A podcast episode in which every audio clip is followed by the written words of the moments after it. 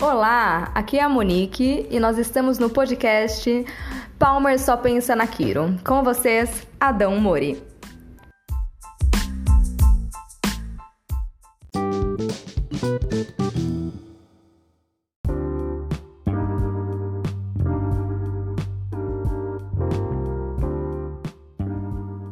Olá, você que me ouve, tudo bem? Sou Adão Mori e vamos começar esse podcast falando sobre algo aqui que me chamou a atenção.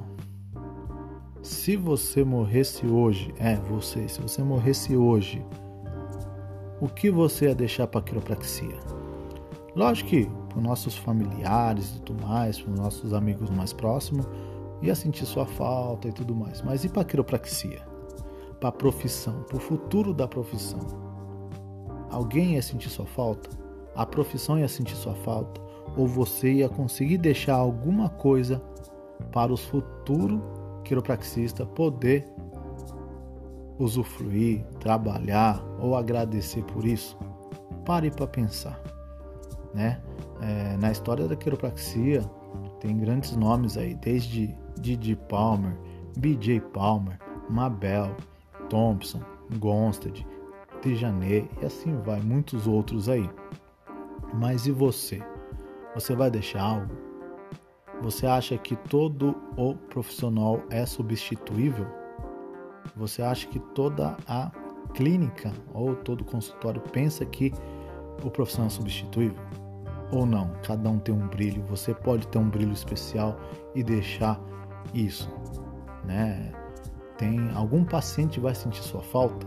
Isso é uma pergunta bem curiosa, né? Deixa eu contar uma história né, que acontece, que aconteceu e acontece comigo, que eu acho bem curioso. Não que eu tenha mágoa disso, não, mas é uma curiosidade só. Tem uma paciente que iniciou os cuidados de quiropraxia comigo já há um ano e três meses.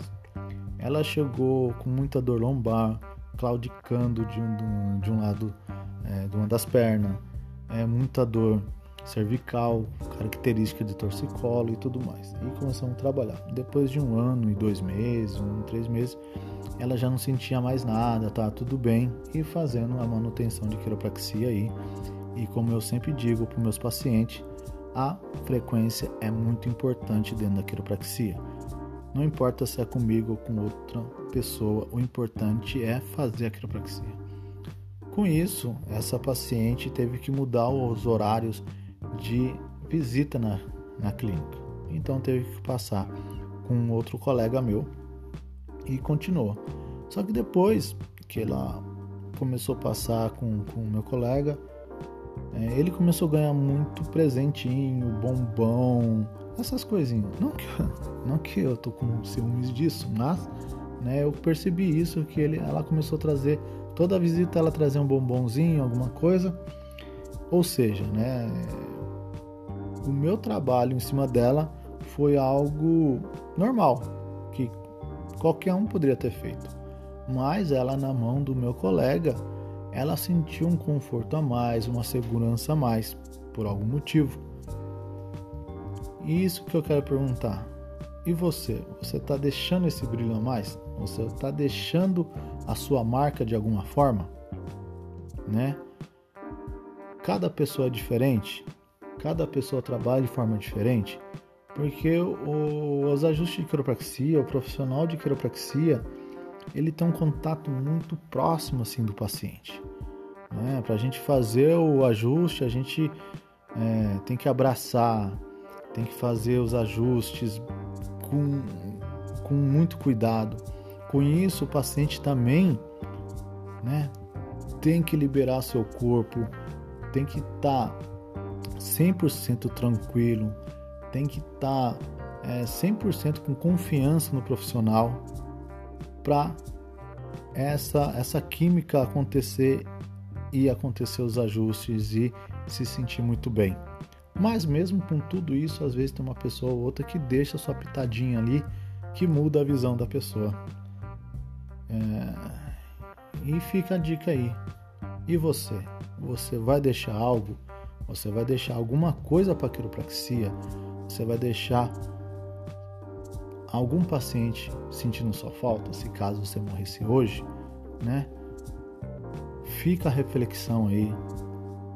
Pense bem nisso e tenta ter sua magia, tenta florir, né, a sua pitadinha ali, seu tempero em cima aí da quiropraxia e o melhor de tudo, quando você deixa algo pro futuro, pros futuros quiropraxistas aí. Fica a dica aí.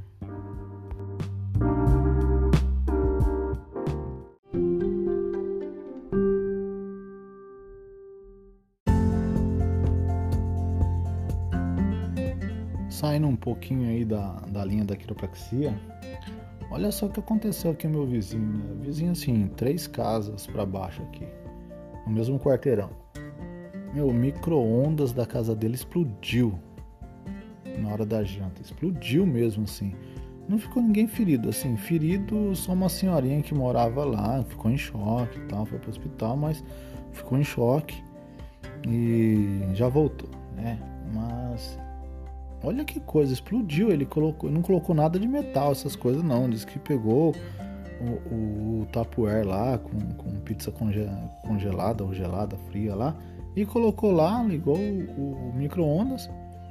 Meu, o micro-ondas explodiu, cara. Caiu a energia aqui do quarteirão todo, né? Foi uma coisa, assim, coisa de louco, assim, né? Subiu um cheiro de queimado, os fios lá da casa dele derreteu e tudo mais a cozinha lá, é, onde tinha a saída de tomada assim, meu, ficou tudo preto assim, cara. Parece que, que soltou uma, uma bomba de, de festa junina lá. E nunca tinha visto coisa igual. O micro-ondas explodir. Que coisa, cara. Agora, não sei se ele explodiu e aconteceu tudo isso, da, da fiação. Não sei se foi algo da energia também, né? Então é coisa para ser, ser investigada aí, mas, meu, você já viu, vocês já viram isso, né? O micro-ondas explodir. Nossa, que coisa, né? E falando em explodir também, eu lembro que uma vez eu, eu tava com meus que 19 anos, 20 anos, não lembro. É o box do banheiro da minha casa explodiu sozinho, do nada. Não tinha ninguém lá no banheiro, né? É, ainda bem, né? Porque se eu tivesse lá ou se eu tivesse sozinho em casa, minha mãe ia me culpar, né? né? Mas ainda bem que tá tudo na sala, alguma coisa assim, e escutamos quebrar algo, subimos lá e o box do, do, O vidro do box tinha estourado, assim, explodiu. Simplesmente explodiu, que caiu um monte de caquinho no chão lá tal. Né? E, meu, a gente ficou pensando lá, será que foi tiro? Será que sei lá, veio uma pedra de algum lugar assim, não, e o vidraceiro eu lembro que falou que acontece mesmo, né? O vidro é algo que, que para quem gosta do lado holístico, né, ele absorve energia e tudo mais, né? Então, aconteceu isso também comigo já, o, o vidro do box do banheiro explodir, né? Você já viu algo parecido assim? Já explodiu alguma coisa na sua casa? Assim, não que você tenha colocado uma bomba e feito, ocasionou a explosão, mas sim algo ter explodido sozinho. Meu, é coisa que dá medo, né? É, nunca, nunca aconteceu assim de, de uma lâmpada fluorescente ou qualquer outra coisa assim explodir, mas dá medo. Se você parar pra pensar assim, né? Nossa, e se explodir, né? O que você vai fazer, né? Uma TV, alguma coisa assim? Será que tem com né? Queria chamar algum técnico aí que manja dessas paradas aí pra gente bater um papo aí pra saber, né, que se tem, por que que explode, né? Se tem algum perigo das TV aí modernas explodir, se tem se tinha algum perigo das TV antigas explodir, pra gente entender por que que acontece isso, né? Eu acho muito, muito, muito estranho. Mas conta aí se tiver alguma coisa na sua casa que já explodiu me passa lá no, no WhatsApp, lá pelo, pelo canal mesmo, Palmer Só Pensa Naquilo, é, pelo Instagram, Palmer Só Pensa Naquilo, ou pelo Facebook também, Palmer Só Pensa Naquilo. Passa lá pra nós a história aí, vamos conversar, porque eu fiquei assustado com esse negócio do micro-ondas aí, né? Mas é coisa de louco.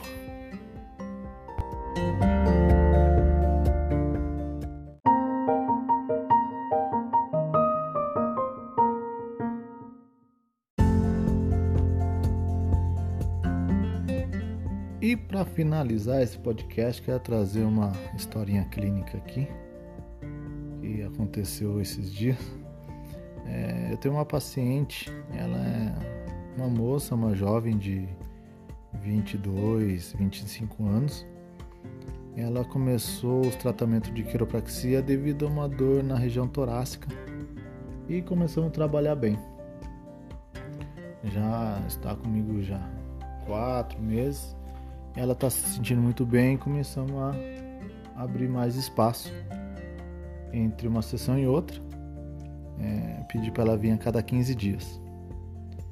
E nessa uma das últimas sessões aí, na penúltima na verdade, ela estava se sentindo muito bem, sem incômodo, sem dor, sem nada. E comecei a fazer análise, fazendo palpação e vi que a torácica, a lombar, a pelve estava excelente ali, sem restrições, sem nada. Só encontrei a primeira vértebra cervical, a C1, um pouquinho lateralizada. Aquilo lá me chamou muita atenção. Perguntei como foi a semana, as duas últimas semanas aí. Ela disse que foi tudo bem, não teve nenhuma queixa. Então eu expliquei que eu iria fazer um procedimento diferente. Eu iria fazer o toggle recoil, é uma outra técnica é, focada mais na upper cervical aí na primeira vértebra. Pois bem, posicionei ela antes de tudo, lógico, fiz os testes da que para identificar se era realmente uma paciente para upper, né? É, supine leg check, Atlas Challenge, enfim, palpação e tudo mais, né? Então deu conclusivo que era paciente de upper cervical, então vamos lá, né? Preparei ela, pedi para ela é, ficar de costa para maca, estendeu o braço, ela deitou na posição correta, alinhei o, o ouvido com o ombro e tudo mais, né? Fazendo aquela linha. Pois bem, regulei o drop cervical e vamos lá. Né? Me posicionei e realizei o ajuste de toggle. Então, logo já falei que terminamos e tudo mais. Ela falou, nossa, mas só isso? Eu falei assim, só. Nossa, mas isso vai resolver alguma coisa? Eu falei, não, vamos observar seu corpo aí, depois você me fala. E ela saiu meio descrente ali, né? Então, Aí depois de 15 dias ela retorna e perguntei como que tinha sido esses dias. Ela assim, com um olhar assim de espanto, falou assim, com essas palavras, né? Abre aspas. Meu, foi muito estranho. Fiquei zonza durante uns 6, 7 dias. Fecha aspas.